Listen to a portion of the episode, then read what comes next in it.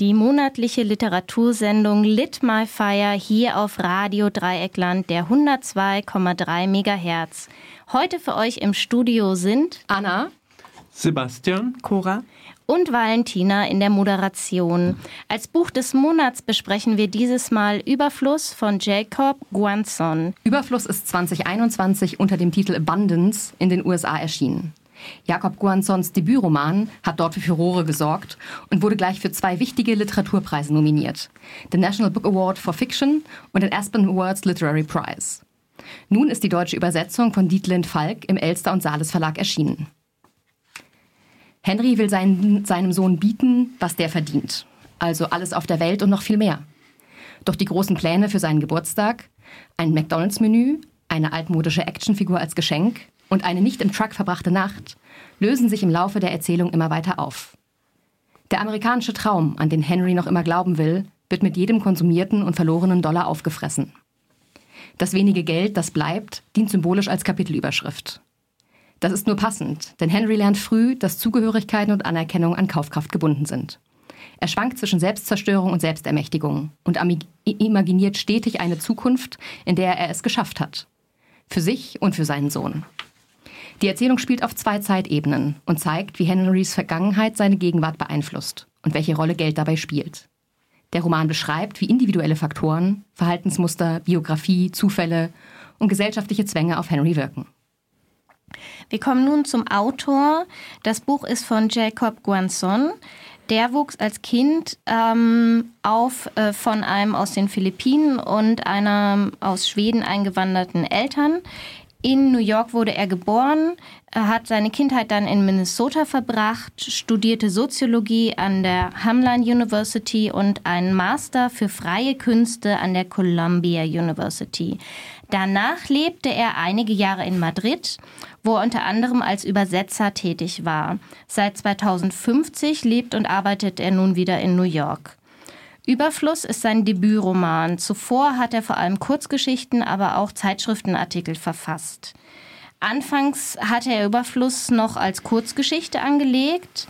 Allerdings ist ihm dann schnell aufgefallen, dass diese Geschichte deutlich mehr Potenzial hat und er hat das ausgebaut zu einem Roman, was sich auch ausgezahlt hat, denn sein Debütroman Überfluss hat, wie Anna schon erwähnt hat, einige Nominierungen für Preise bekommen.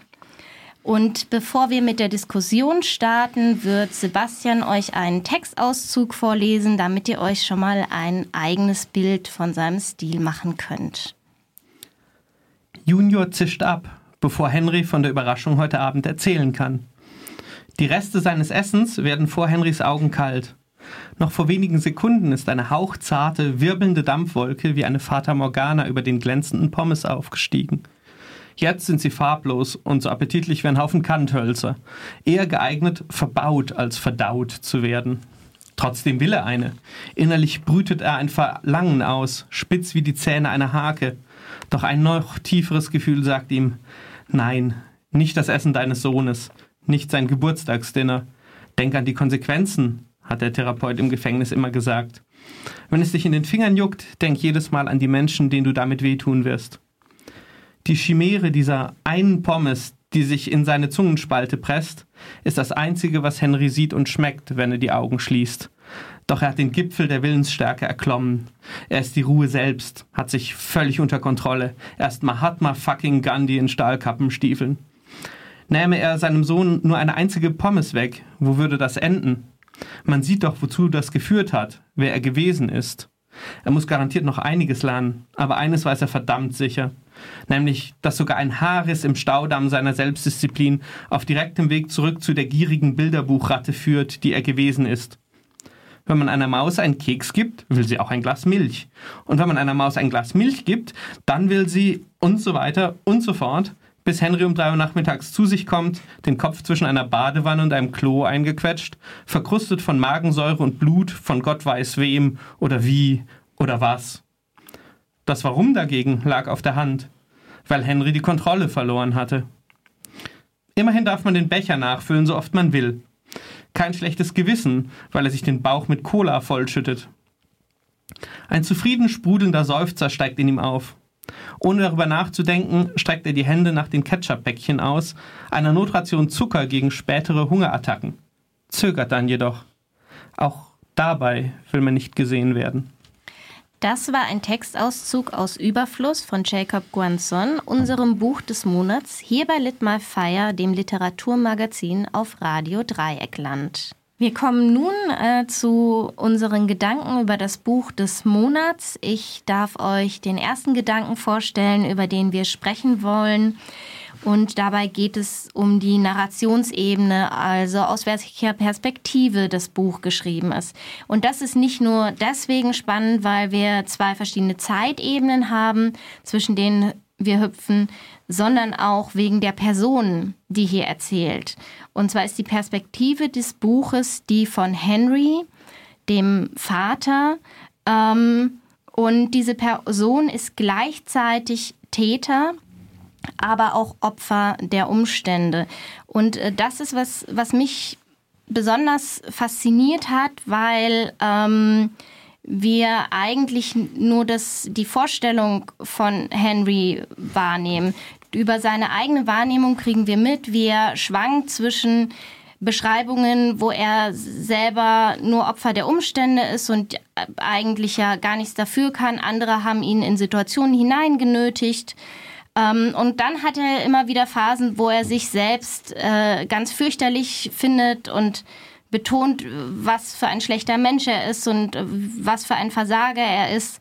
Ähm, und beides ähm, wirkt auf den ersten Eindruck auf mich erstmal relativ neutral, aber mit stärkerem drüber nachdenken ist mir aufgefallen, dass es doch sehr gefärbt ist und ähm, diese Perspektive auf die ganze Handlung auf sich selbst, auf andere Akteure im Buch, ähm, bricht eigentlich nur dann auf, wenn man die Reaktion anderer auf ihn sieht, zum Beispiel seinen Sohn. Also ich finde, was da für mich ziemlich gut funktioniert hat, ist, dass er trotzdem sehr likable ist, finde ich. Also ich lese das und ich will ihm eigentlich glauben und ich möchte glauben, dass er das versucht und dass er sein Bestes gibt und dass, dass es vielleicht ja auch gut gehen könnte. Und gleichzeitig merkt man ja immer wieder, da kann was nicht stimmen. Also vieles läuft einfach ganz schrecklich für ihn. Und anderes ist so unvollständig in der Art, wie er es beschreibt, dass man da so ein ein Gefühl kriegt. Ich habe mich zum Beispiel die ganze Zeit gefragt, was ist eigentlich mit der Mutter?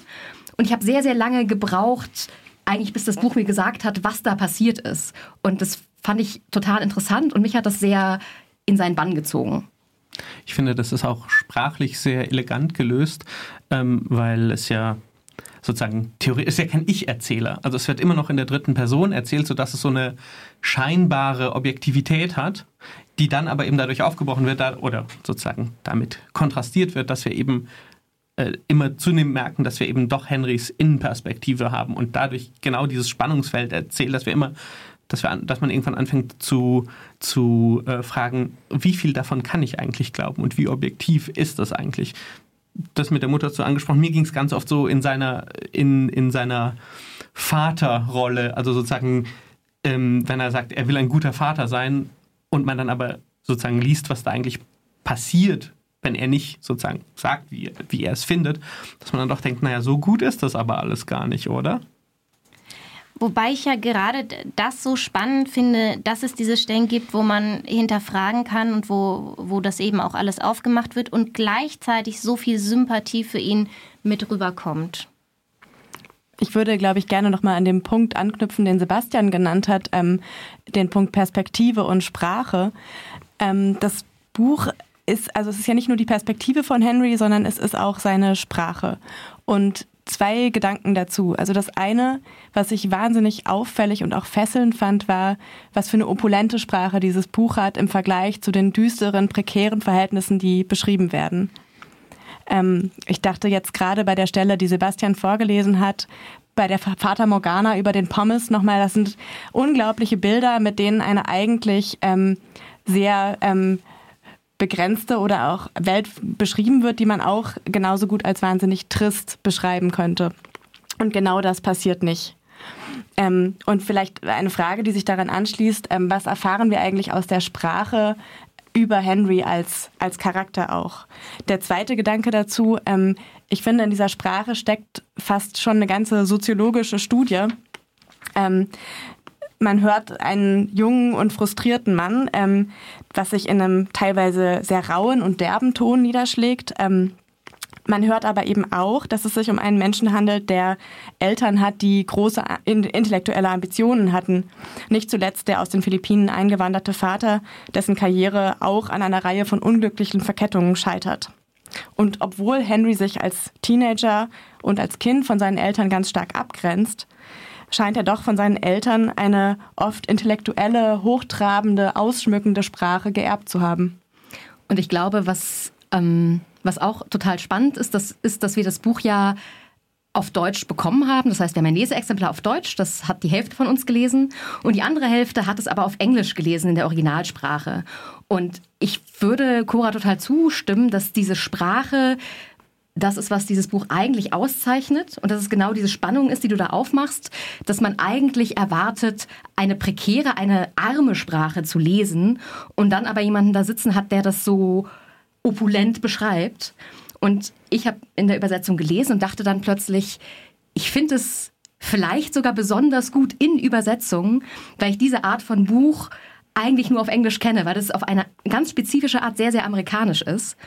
Und die Übersetzung ist aber offensichtlich sehr, sehr gut gelungen, denn das kommt alles durch. Auch diese, ja, die Prekarität, die Wut wird auch fühlbar, wobei ich das Gefühl habe, dass die Tonalität vielleicht ein bisschen anders ist. Also da könnte man echt überlegen, ob man sich das Buch nicht auch im Original gönnt. Äh, ja, weiß nicht, wie ihr das seht. Also als einer von denen, die es auf Englisch gelesen haben, würde ich sagen, ähm, beide Versionen scheinen wirklich gut zu sein. Ich würde sogar sagen, es sind sogar drei Ebenen, die da drin sind. Es ist die Frustration da, es ist sozusagen dieser Bildungshintergrund da, aber es ist auch immer sozusagen dieses Aufrechterhalten der Hoffnung auf Besserung, also sozusagen bisschen klischeehaft sozusagen die Reste des amerikanischen Traums, von denen man sich eben doch nicht lösen kann, weil irgendwann geht es ja aufwärts, weil irgendwann muss es aufwärts gehen. Da wir uns so einig sind, dass wirklich beide Versionen toll sind, könnte man, glaube ich, auch nochmal darauf hinweisen, dass es sich um in beiden Fällen um kleine unabhängige Verlage handelt. Also wir hören hier nicht nur einen ja vielleicht geradezu perfektionistisch schreibenden Debütautor, sondern auch ähm, ich glaube, da steckt auch Arbeit von Verlagen drin, die diesen Autor sozusagen wirklich dem versuchen zu ermöglichen, das beste Buch zu schreiben, das er schreiben konnte und entsprechend in eine Übersetzung investieren, die seiner Sprache dann wirklich gerecht wird.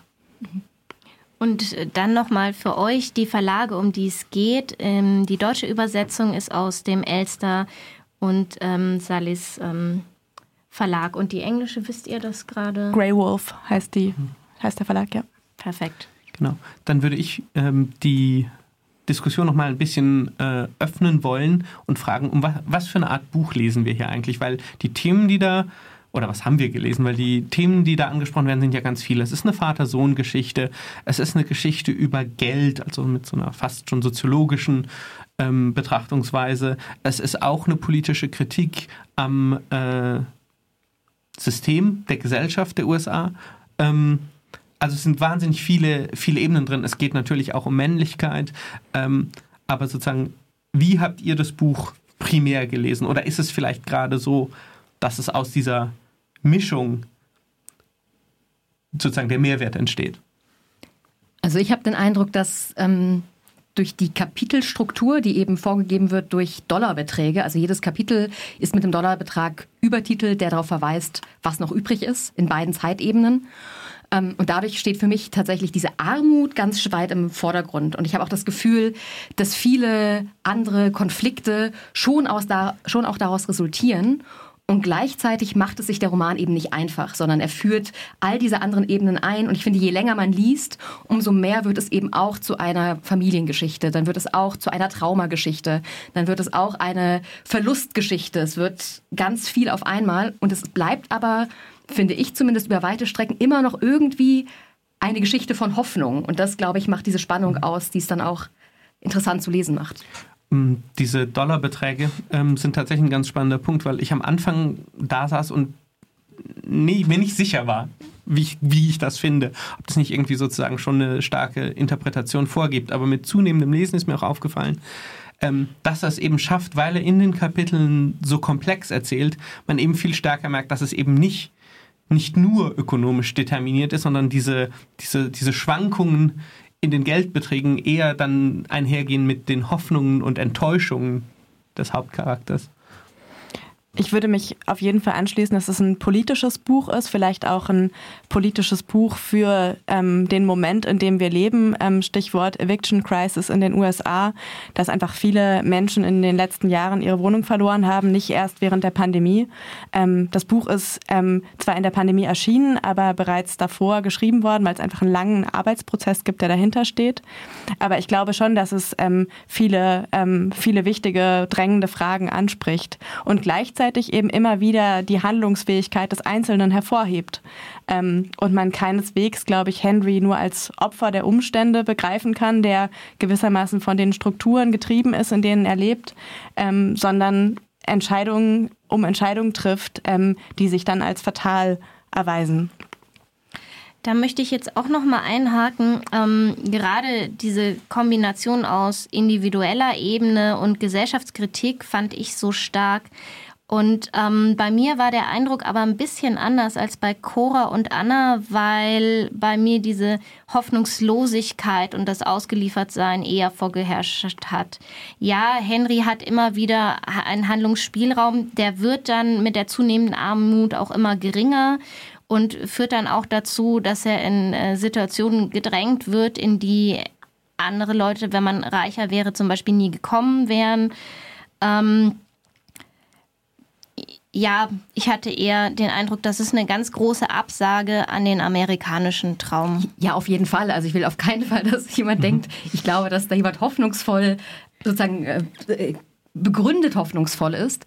Aber dass Henry doch immer wieder dieses Narrativ glaubt und dass er sich selbst das auch so verzweifelt erzählt. Das ist eine ganz, ganz große Verlassenheit und eigentlich, ja, eigentlich eine Unfähigkeit, was zu ändern, die aber dazu führt, dass er trotzdem immer wieder denken muss, es könnte besser werden. Es gibt jetzt ein Jobinterview. Es gibt jetzt was, das kann sich ändern und es wird sich ändern und dann wird er das kriegen, was er und sein Sohn verdienen.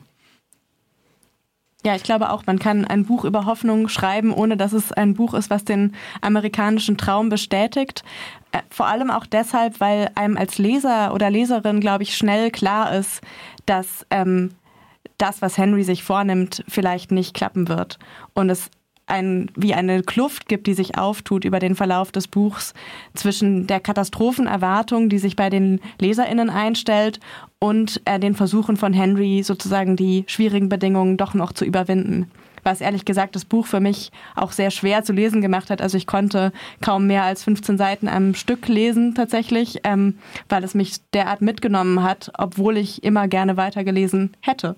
Ich habe tatsächlich eine Seite nach der anderen gelesen. Für mich war es ein richtiger Page-Turner, aber genau mit diesem Gefühl von, da kommt was. Also es ist ein Buch, das nimmt dich mit und es nimmt dich emotional mit und das, du gehst auf diese Reise in diesem Truck und das fand ich sehr stark. Ich, ich sitze so ein bisschen dazwischen, weil ich es auch relativ am Stück gelesen habe, auch musste, weil die Sendung irgendwann war.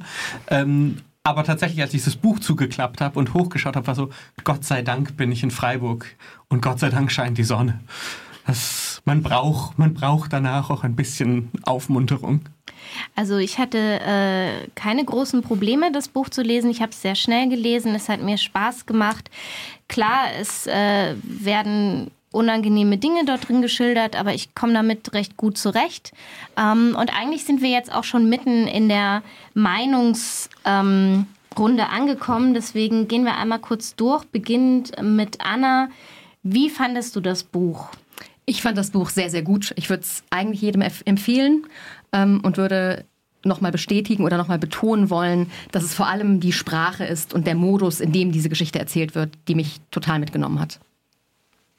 Ja, dem kann ich mich nur anschließen. Oft ist es ja so, dass Bücher, die um die über vieles zugleich gehen und dann auch noch vielleicht von Autoren sind, die ihr erstes oder zweites Buch schreiben, nicht so richtig funktionieren. Dieses Buch hat fantastisch funktioniert und ähm, ohne zu viel Druck aufbauen zu wollen, ist es, glaube ich, bis jetzt das beste Buch, was ich dieses Jahr gelesen habe. Mir hat das Buch auch gut gefallen. Ich fand besonders äh, dieses äh, Spannungsfeld äh, zwischen Kritik an der Gesellschaft und ähm, dem Spielraum des Individuums, aber auch die Mischung zwischen Täter- und Opferrolle sehr spannend. ähm, bin aber nicht ganz so euphorisch wie Sebastian. Ähm, ja, euphorisch würde ich sagen, war ich auch. Ähm, ich glaube, es ist eins der seltenen Bücher, bei denen wir uns einig sind, dass es ähm, großartig in der einen oder anderen Form war. Ähm, ich würde wahrscheinlich auch zögern, das zu verschenken, einfach weil es wirklich eine harte Lektüre ist. Ähm, es ist aber ein Buch, bei dem ich ständig beim Lesen gedacht habe, ich würde wirklich gerne ähm, wissen, was ähm, Freunde, Leute, die ich schätze, darüber denken und ähm, mich gerne darüber unterhalten.